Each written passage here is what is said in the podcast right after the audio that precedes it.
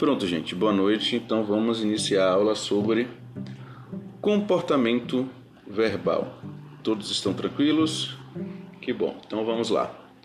É, esse é o capítulo 7 de Compreender o Behaviorismo de Ball. A gente vai falar um pouco sobre alguns conceitos colocados nele.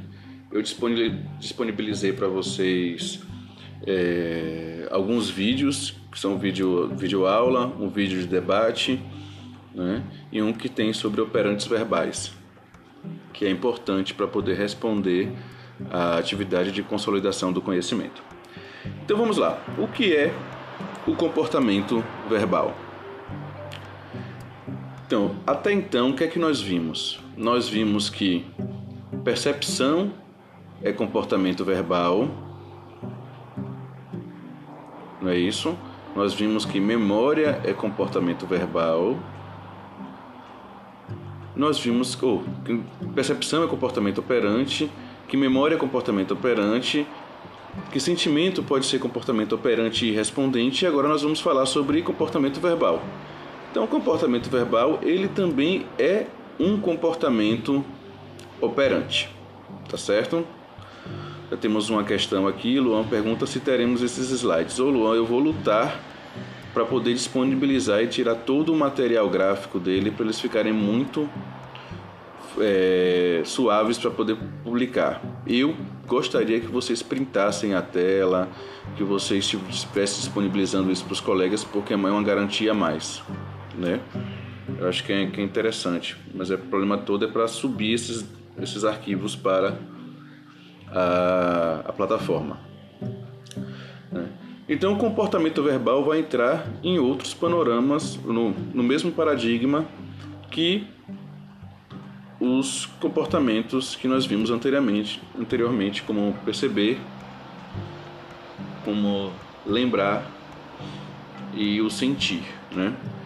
Então, o comportamento verbal é um tipo de comportamento operante que poderia ser chamado comunicação, certo? Esse é um ponto importante para a gente entender, porque dá a ideia da amplitude do comportamento verbal. E a gente vai falar um pouco das classificações desse comportamento verbal.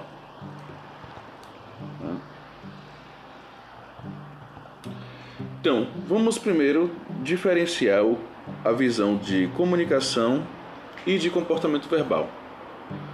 Comunicação ela é uma categoria mais ampla e inclui comportamentos que dependem apenas de estímulos antecedentes. Por exemplo, os padrões fixos da espécie. Né? Então, se um pássaro dá um grito de socorro ou um grito, não um grito de socorro, ele dá um grito que por ter visto um predador, certo? Os outros pássaros, eles vão voar para longe. Não é isso? Tem, então o pássaro fez um grito de alerta.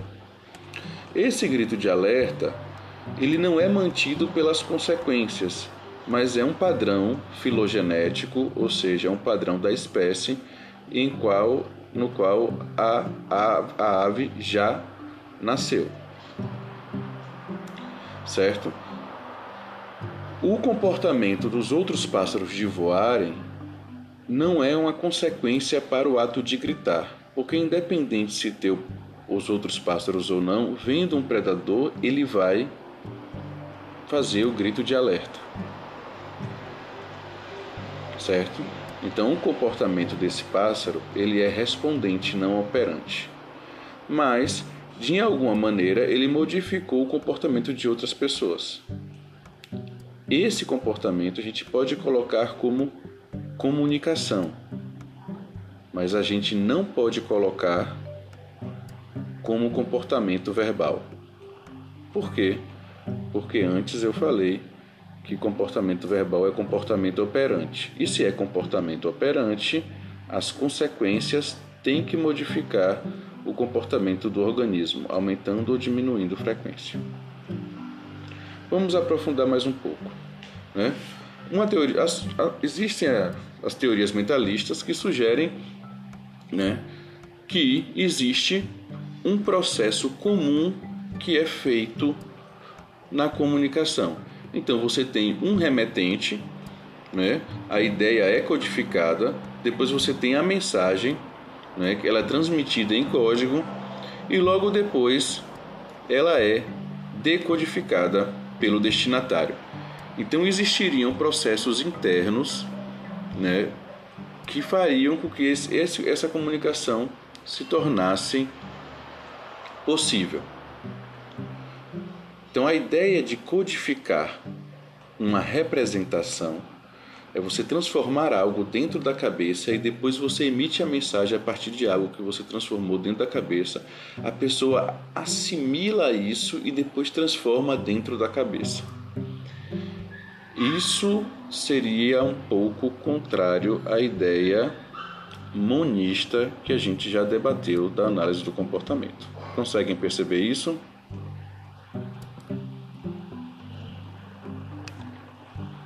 Fica claro essa diferença, gente?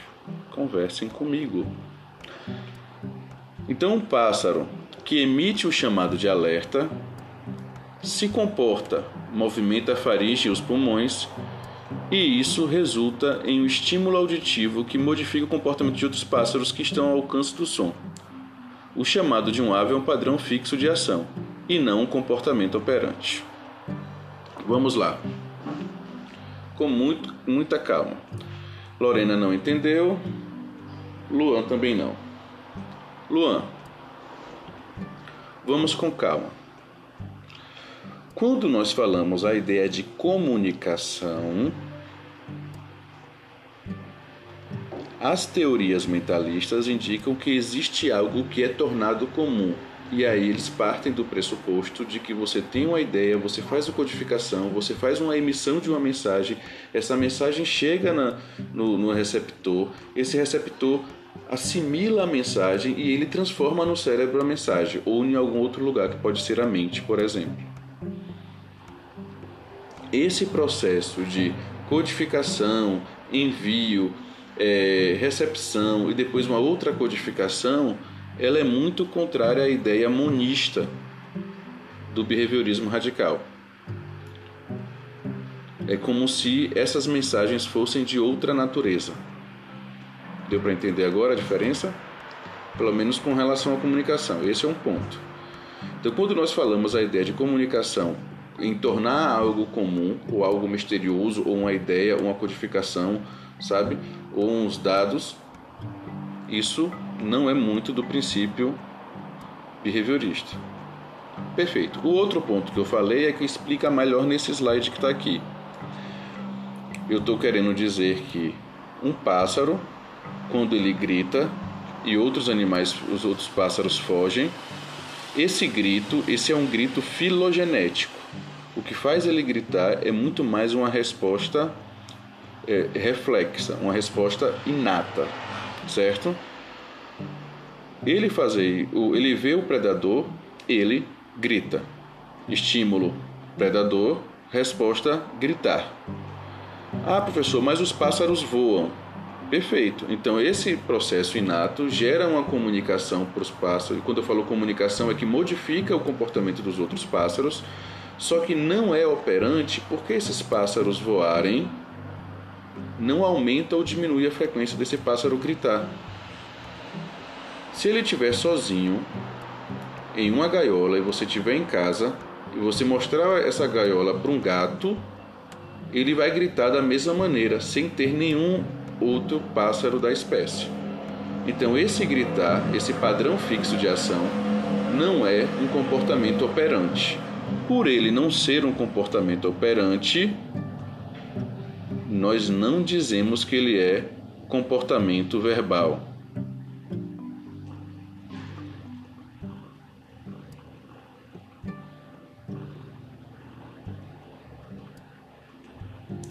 O que é o comportamento verbal? Vamos com muita calma, não tem pro problema, a gente vai sem, sem pressa, com muito amor no coração. Nossa primeira definição é essa aqui que está no slide. Comportamento verbal é um tipo de comportamento operante pertence à categoria comportamental mais ampla que poderia ser chamado comunicação. Então, dentre comunicação, comportamento verbal é aquela aquele comportamento que é operante. Certo? Dentre a, a categoria comunicação, certo? Dentro, vamos lá, dentro da categoria comunicação, existem comportamentos que não são verbais. Por exemplo, o comportamento de um pássaro, um padrão fixo de ação, faz parte de um processo de comunicação. Podemos falar de comunicação, mas não podemos falar de comportamento verbal. Vamos ver a pergunta de Luan. Então, se tratando de comportamento operante, devemos observar a frequência de comportamento de quem emite e não a consequência. Não, Luan. Na verdade, a consequência vai indicar a frequência do comportamento. Vamos lá. Respirem muita paz. Vamos voltar com muita tranquilidade. Deixa eu só beber um pouquinho de água.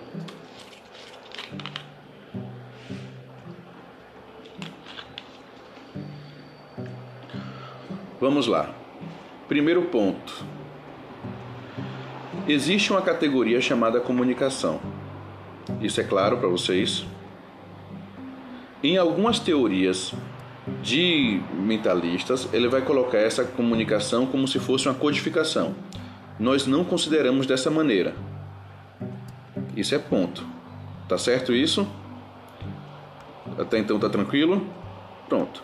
Dentre os, a categoria comunicação, existem os comportamentos operantes e os comportamentos que não são operantes. Os comportamentos operantes dessa categoria comunicação são aqueles que causam, que têm consequências no ambiente. E essas consequências vão aumentar ou diminuir a frequência do comportamento, porque essa é a definição de comportamento operante. Tranquilo até então? Nós temos comunicação, dentro nós temos comportamento verbal, que é um comportamento operante. Ficou tranquilo até então. Dentro da comunicação, além do comportamento operante, nós temos outros comportamentos, vamos chamar de comportamentos vocais, que não são operantes. Ou seja, eles não são produzidos por causa das consequências. O comportamento do pássaro, que eu falei aqui agora, é um comportamento vocal, faz parte da comunicação, mas não é comportamento operante. Por que não é comportamento operante? Porque ele vai fazer esse comportamento independente das consequências ou não. Porque o que faz ele gritar, o grito de alerta, é o estímulo antecedente. Exato, porque é um comportamento inato, é um reflexo. Na verdade, é um padrão fixo de ação que é um tipo dos reflexos. Ficou tranquilo agora, gente? Beleza, Luan? Ficou tranquilo, Rosane?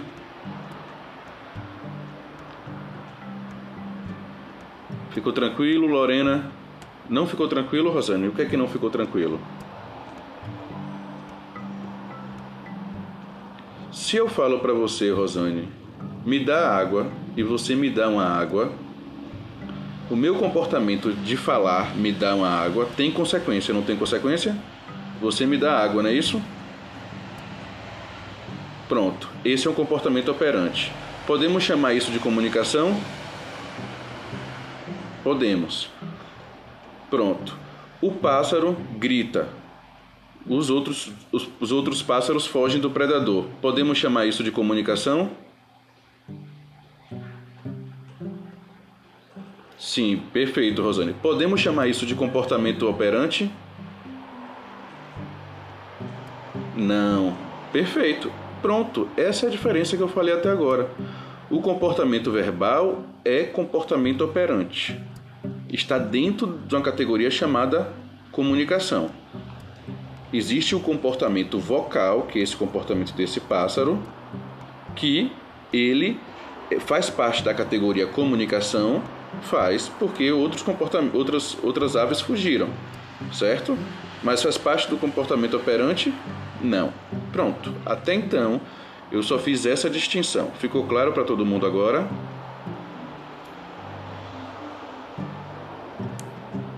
Muito bem, sem pressa, vamos com calma. Vamos lá, o comportamento verbal como operante.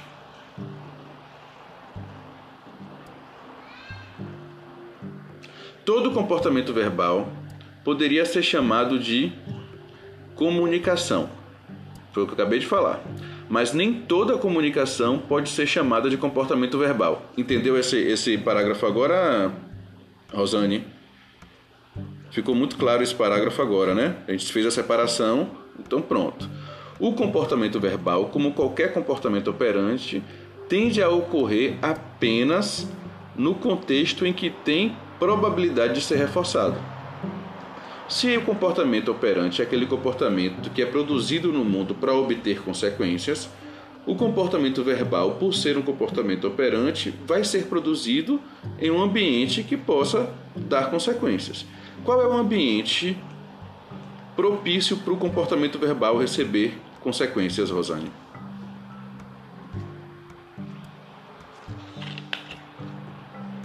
Em que lugar se comunicar por meio de comportamento verbal produz consequências? Não, você falar é uma resposta. Mas qual é o ambiente mais propício?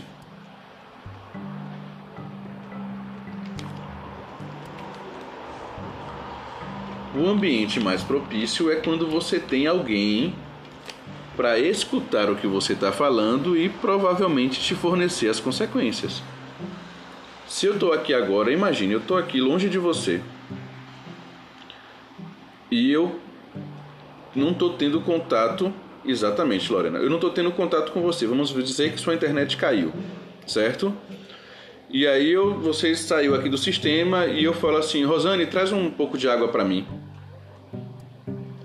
Exatamente, Andrei. Se eu pergunto, se eu peço para você, me traz um pouco de água, você não está aqui na sala, você não me escuta, você não está aqui perto de mim, eu vou receber água?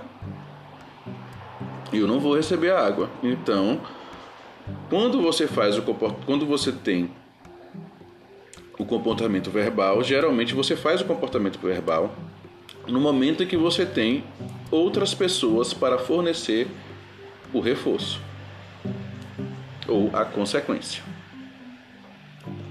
Então a gente está muito tranquilo agora, a gente está entendendo que o comportamento verbal é um comportamento operante.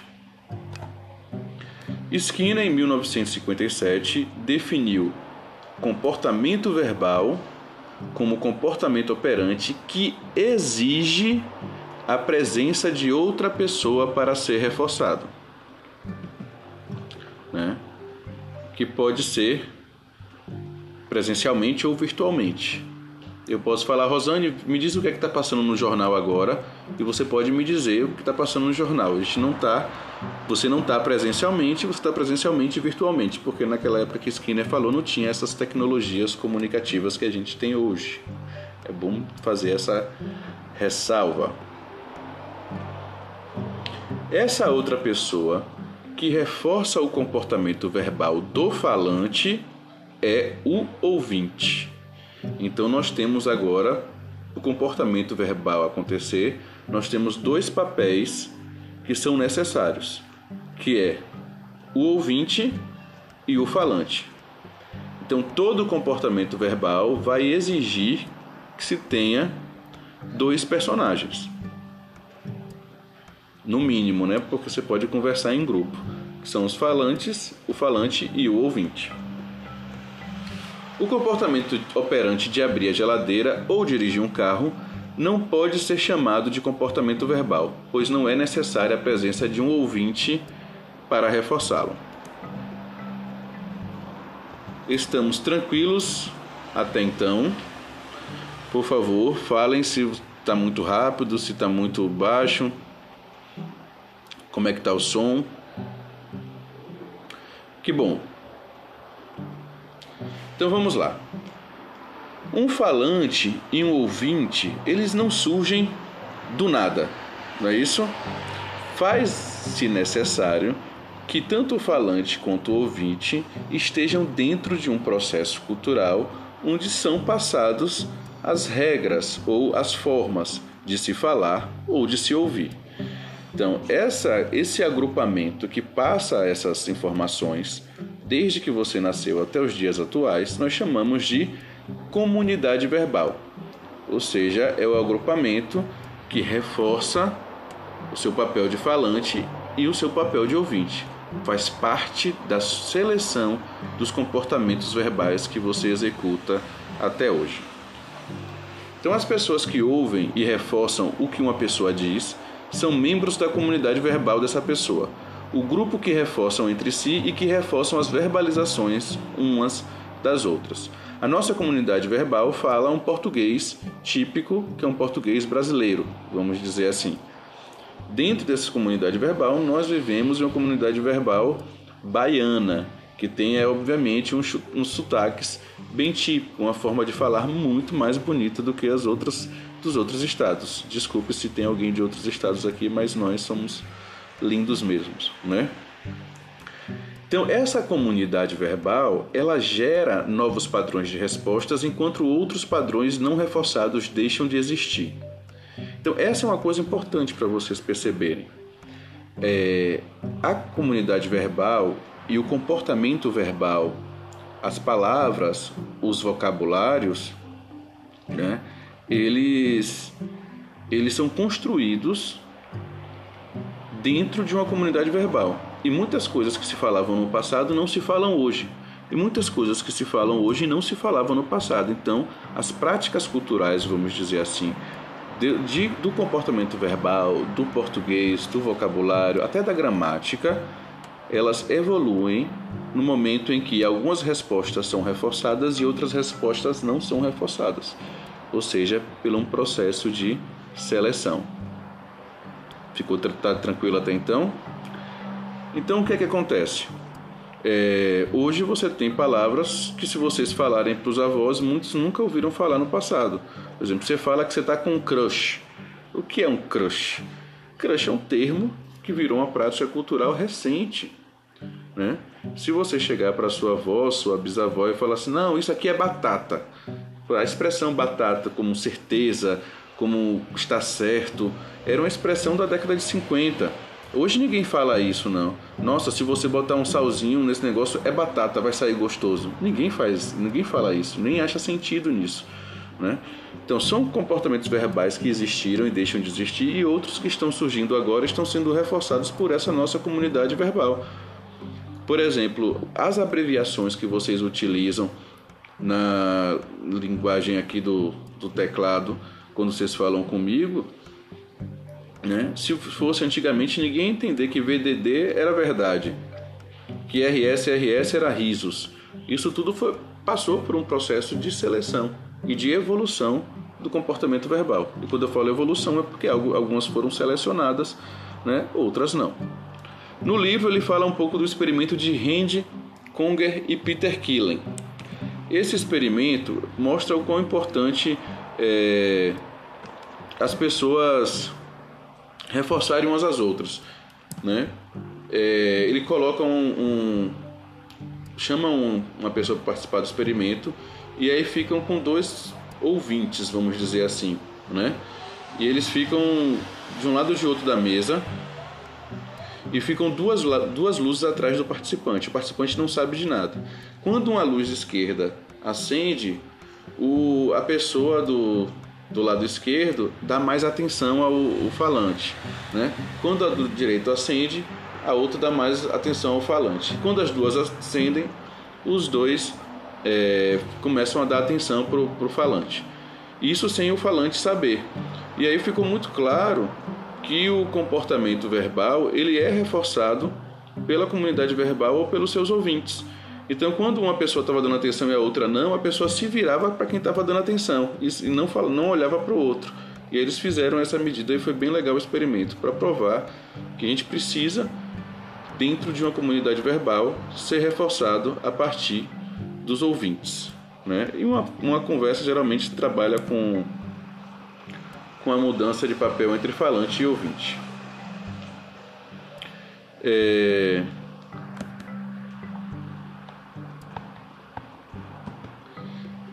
E aí nós vamos descrever a partir das, da contingência tríplice que a gente já viu, o que nós chamamos de episódio verbal. Tá tranquilo até então, gente? Me deem um feedback, por favor.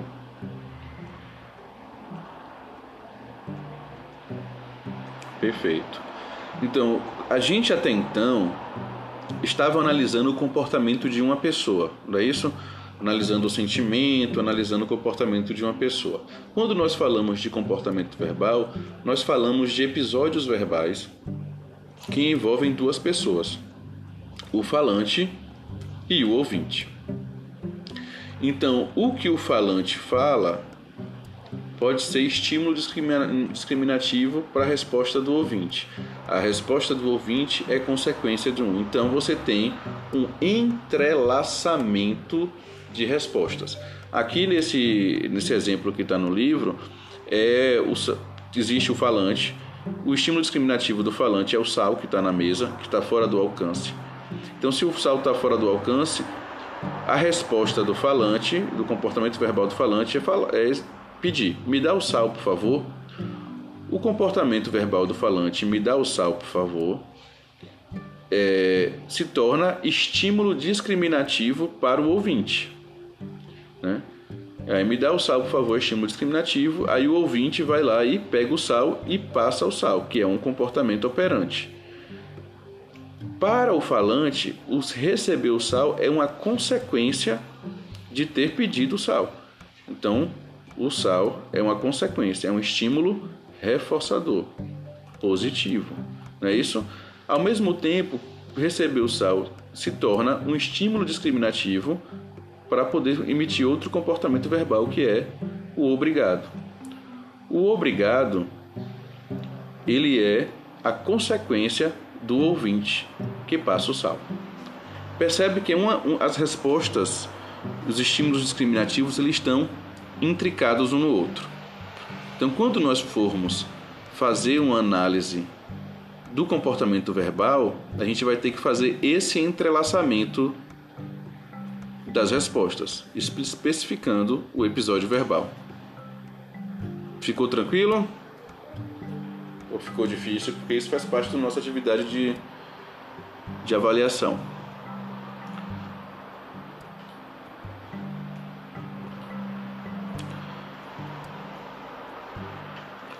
Eu vou só dar um outro exemplo para a gente poder fazer com tranquilidade.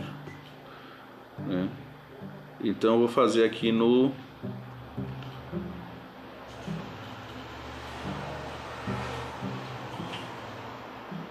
no quadro. Tomara que dê certo. E os meus desenhos são todos tão maravilhosos e lindos. É uma pena que quem só escutar o podcast não vai ver isso. Então vamos lá, né? Vamos para uma conversa típica entre Andrei e Lucas. Vamos fazer o seguinte. Quero que vocês me digam que tipo de conversa pode ser possível entre esses dois, que aí vocês vão falando aí. Eu quero, uma, eu quero um, uma conversa de que comece com o Andrei. O que é que Andrei fala para Lucas? Eu quero que vocês construam comigo esse comportamento verbal. Alguém, a primeira pessoa que falar o que ele falar, eu coloco aqui. Vamos, gente.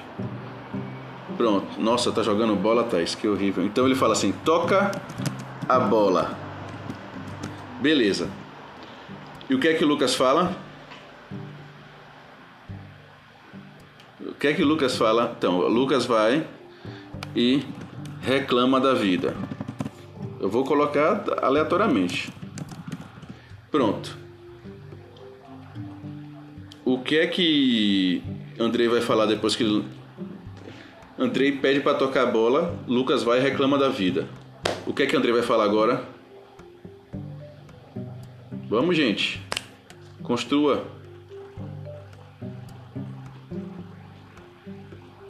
Sem reação, Luan. É um comportamento verbal. Me ajude a fazer o exemplo, Luan. Toca a bola, rapaz. Rapaz.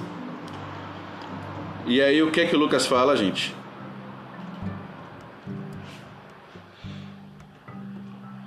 Que é que o Lucas fala? Me ajudem, gente. Vamos soltando aleatório. Por família não dá. E aí Andrei fala KKKKK, que foi o que Cleisley colocou. O cara pede a bola e ele fala da vila, pergunta se tá pirando. Aí, pronto. Acho que aqui a gente já dá para pelo menos fazer uma, uma, uma interação. Vamos lá.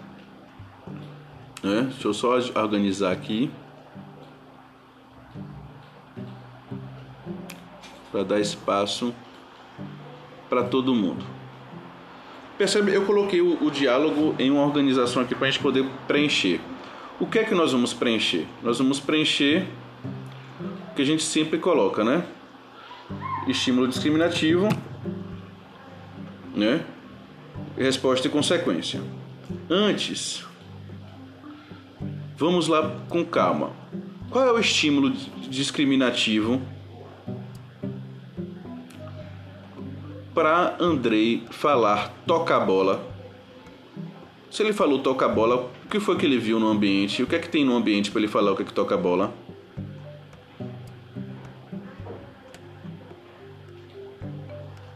Uma bola, perfeito. Então,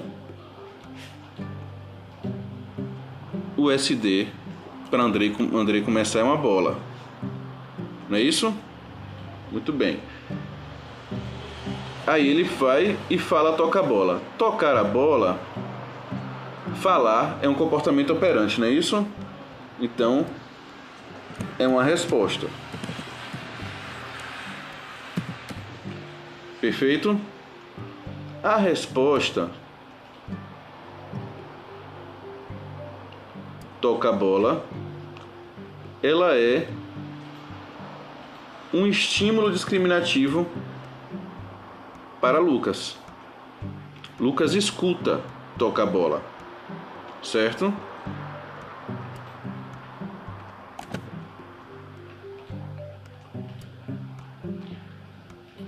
Esse negócio aqui é difícil.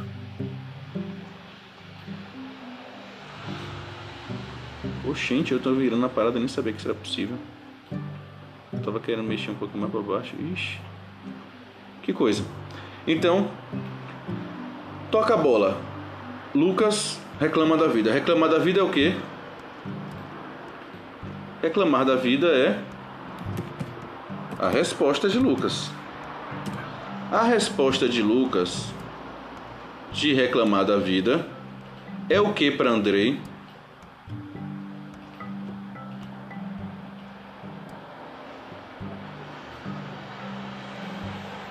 É a consequência da pergunta toca a bola. Então, ao mesmo tempo, nós temos uma questão muito interessante nesse negócio aqui. Vamos lá. Seria a consequência. Deixa eu botar maiúsculo.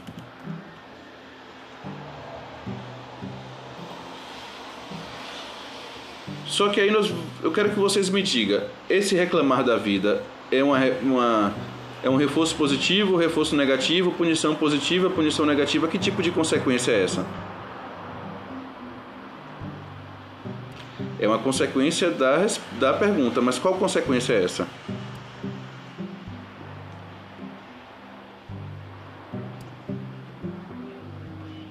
E aí, gente, que tipo de consequência é essa?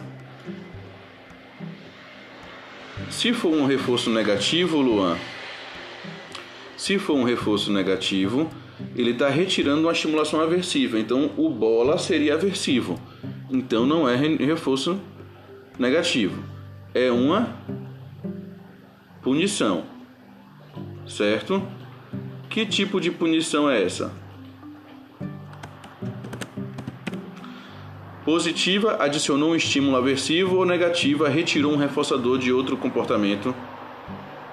Ele adicionou uma, uma frase totalmente maluca no meio da conversa. Então é uma punição positiva. Perfeito. Se é uma punição positiva, isso aqui se tornou. Olha a coisa interessante. Isso aqui se tornou estímulo aversivo para Luan. Não é isso? Porque ele não queria isso, ele queria outra coisa.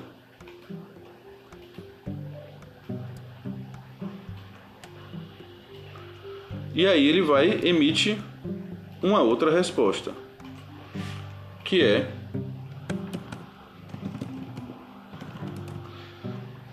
toca a bola. Perfeito? Tá vendo como a gente está construindo essa, esse, esse entrelaçamento?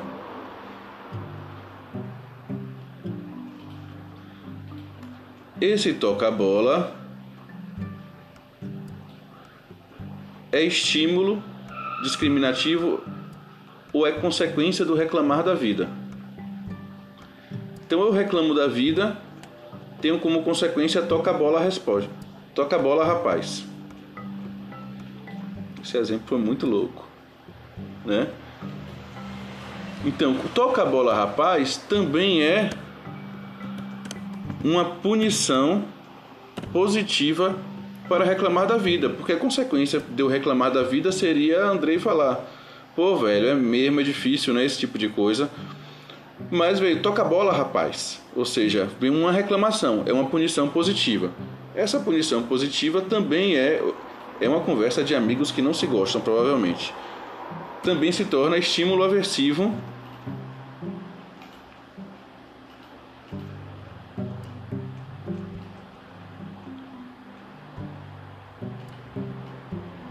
Oxe, tô querendo mexer aqui. Estímulo aversivo, né?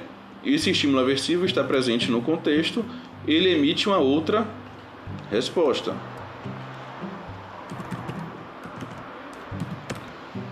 Ou família não dá. Que é a ideia de tipo, vou tirar estímulo aversivo e vou falar sobre o que eu quero falar. Ele tenta de novo. A amizade tá tá boa, né?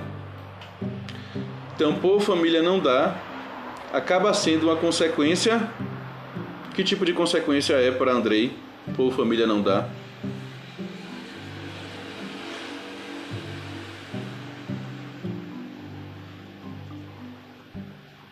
E aí, gente, me ajudem. Vocês que fizeram esse diálogo.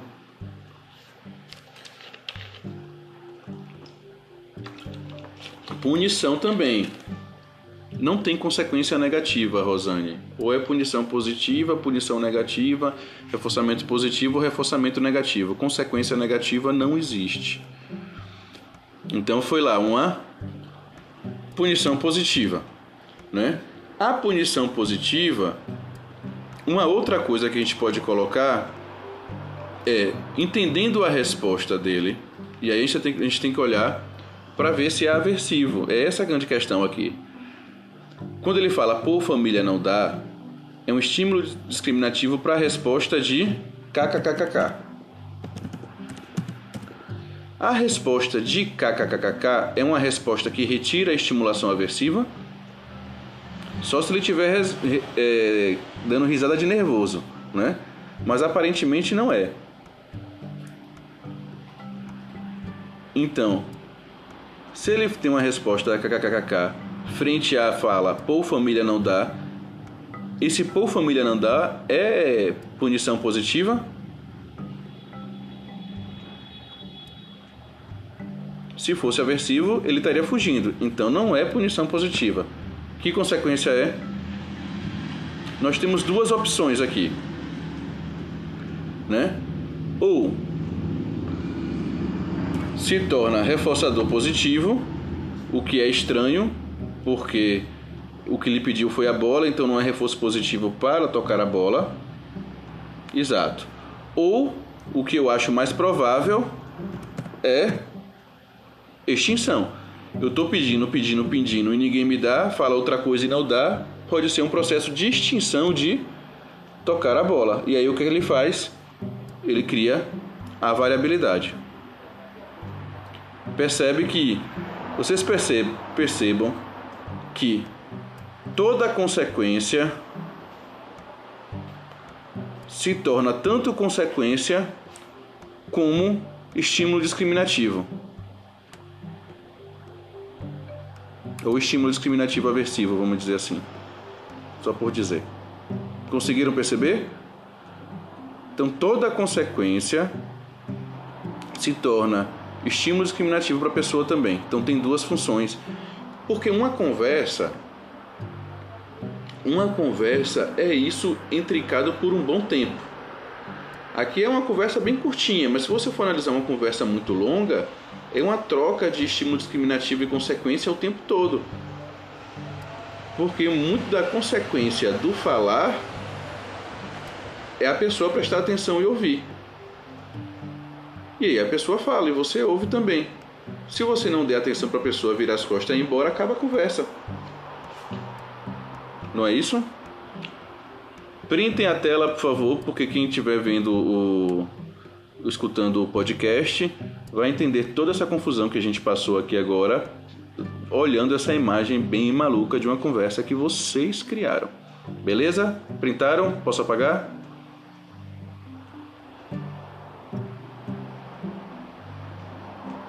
Posso apagar?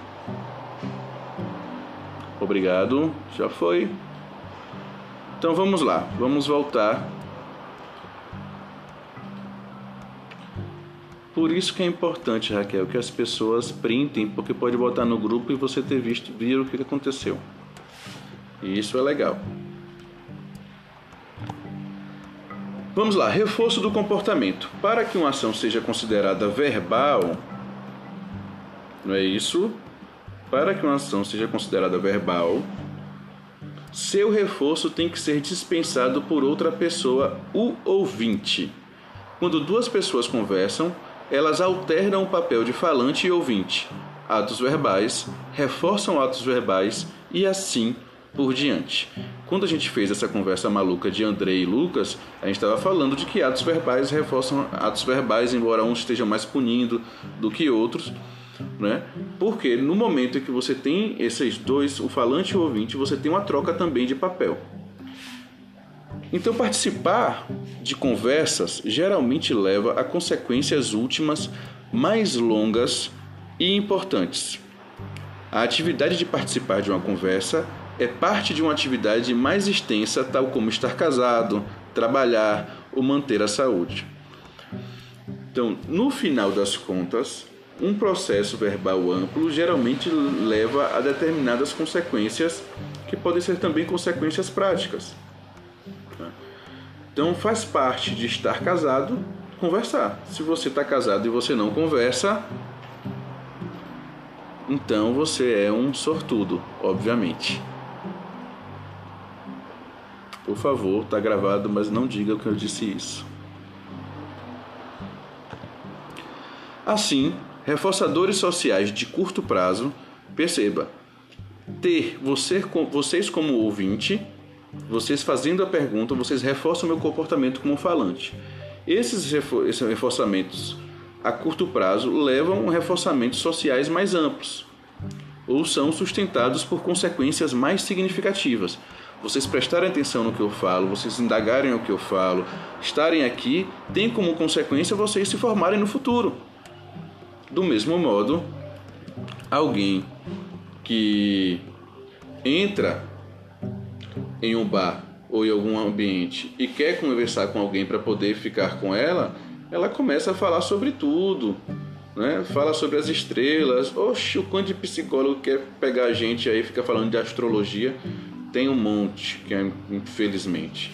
Então você faz uma, você tem toda uma rede de conversa para você atingir né, consequências mais significativas. Seja para pedir um aumento, seja para ficar com alguém, seja para poder estar tá aqui conversando comigo no, na, na aula para que vocês consigam o seu diploma no futuro. Então, o comportamento social, ou o reforçamento social, né, digamos assim, de curto prazo que a gente tem nessas nossas conversas, eles levarão vocês a terem uma consequência mais significativa, que seria, no caso, o diploma de psicólogo. A modelagem de troca de papéis durante a conversa provavelmente começa cedo. Ou seja, nós estamos, desde que nascemos, aprendendo a fazer papel tanto de falante e de ouvinte. No livro ele tem um exemplo de como uma mãe ele reforça o comportamento de balbuciar da criança e ao mesmo tempo começa a modelar o papel de ouvinte e o papel de falante.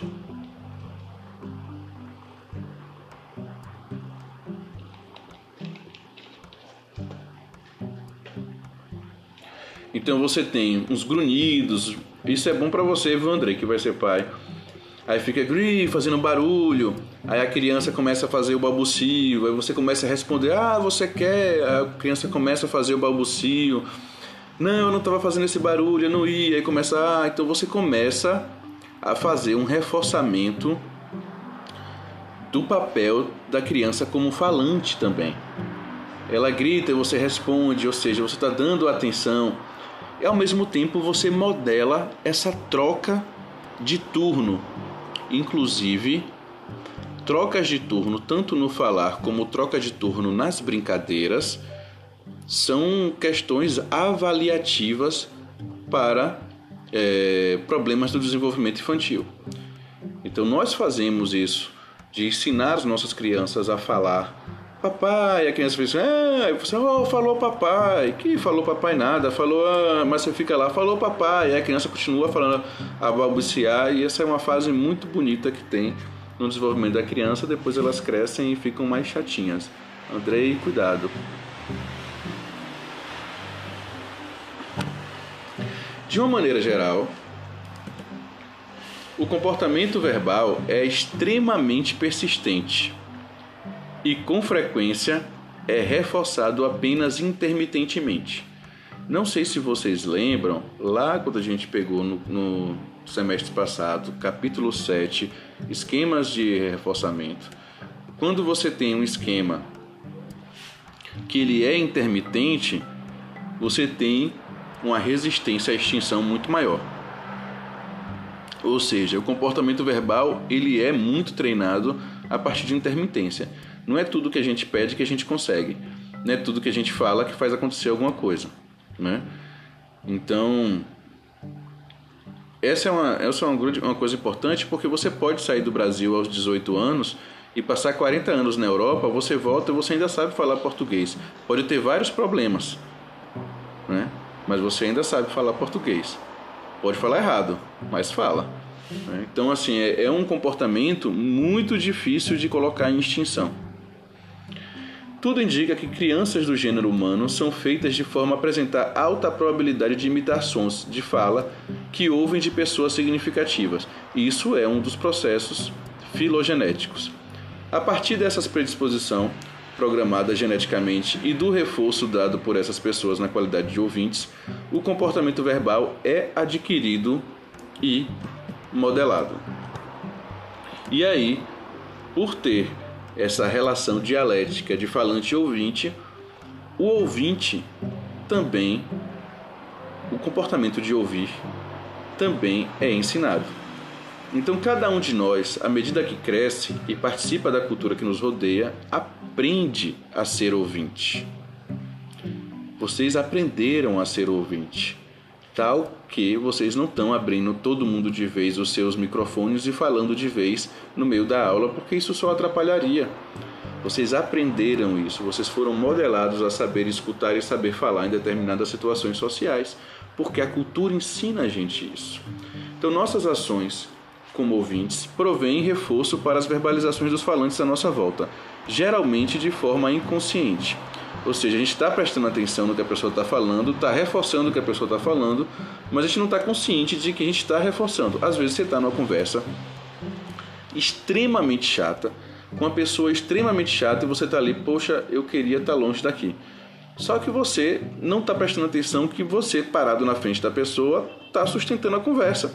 E a pessoa não vai parar porque você está atento à conversa. Seu papel de ouvinte está bem exposto e você reforça aquela fala, aquela fala chata o tempo todo. Se você fala assim, oh, rapidão, eu tenho que sair aqui rapidinho para ver um negócio, pronto, a conversa acaba. Obviamente, depois que ele te ver, vai falar assim, oh, deixa eu terminar a conversa. Aí você tem que ver o nível de amizade que você tem com a pessoa para dizer na cara dela que a conversa tá chata. Pois é, é o custo social de viver em comunidade. O ouvir também é reforçado por reforço diferencial. Nós ensinamos a criança a ouvir. Né? Então, quando a criança está indo para a escola, fala assim: cada um por sua vez, levanta a mão para falar. Né? Então, você vai reforçando alguns comportamentos e outros não. Comportamento de ser educadinho, de escutar, de levantar a mão, de falar baixo. Tudo isso, culturalmente, nós vamos ensinando ou selecionando, fornecendo consequências para esse tipo de resposta. E aí vocês crescem, vocês ficam assim do jeito maravilhoso que estão agora, né, escutando atentamente a aula do professor Jardes. Esse é um bom papel de ouvinte. Pense que se você estiver escutando o podcast que eu vou gravar, que eu estou gravando agora, né, você vai estar para aproximadamente 50 minutos escutando minha voz. É claro que minha voz é bonita e tal, essas coisas todas. Mas você só conseguiu chegar nesse nível de concentração ou de papel de ouvinte porque você aprendeu a ser assim. Não é inato.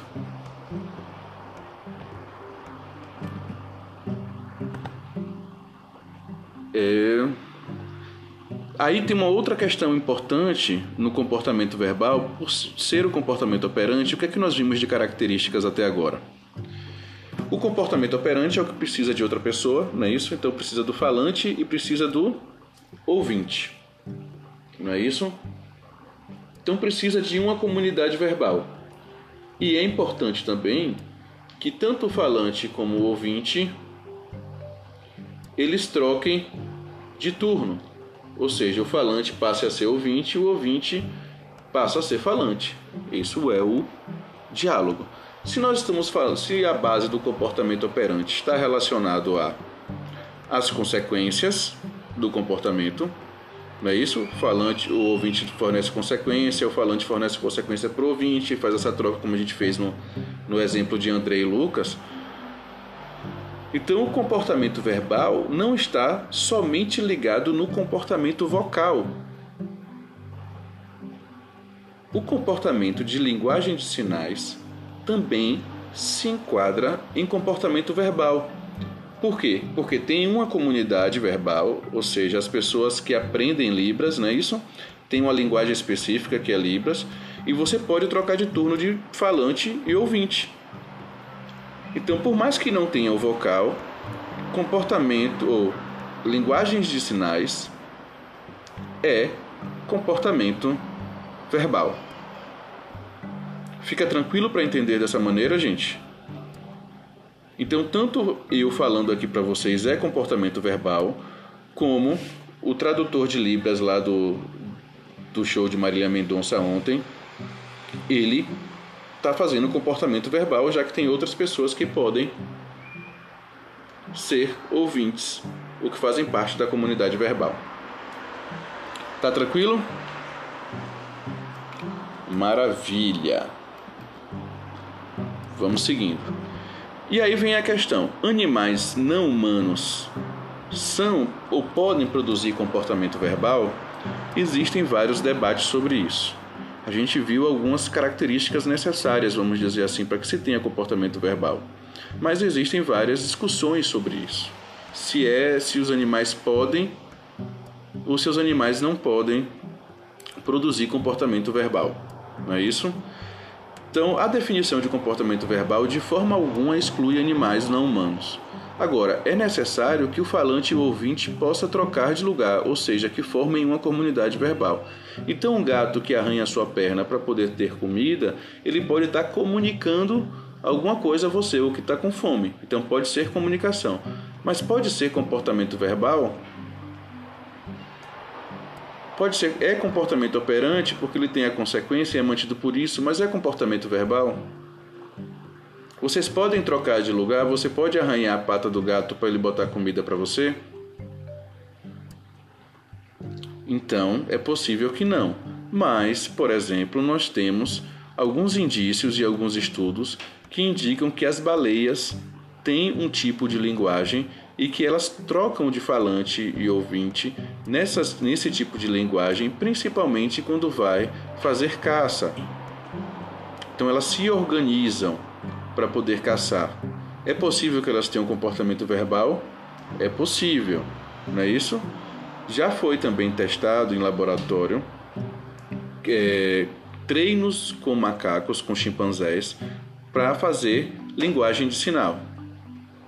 Então, no momento em que o experimentador faz uma linguagem de sinal e o macaco vai, pega uma banana e entrega para o experimentador, o macaco faz uma linguagem de sinal indicando que quer água, alguma coisa assim, mesmo que a comunidade verbal seja diminuta, há alguns pesquisadores que vão indicar que isso seja comportamento verbal.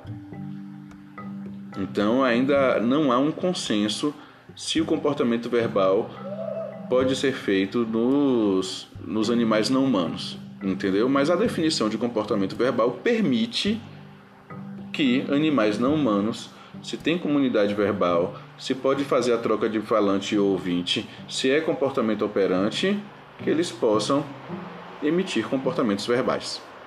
Tranquilo?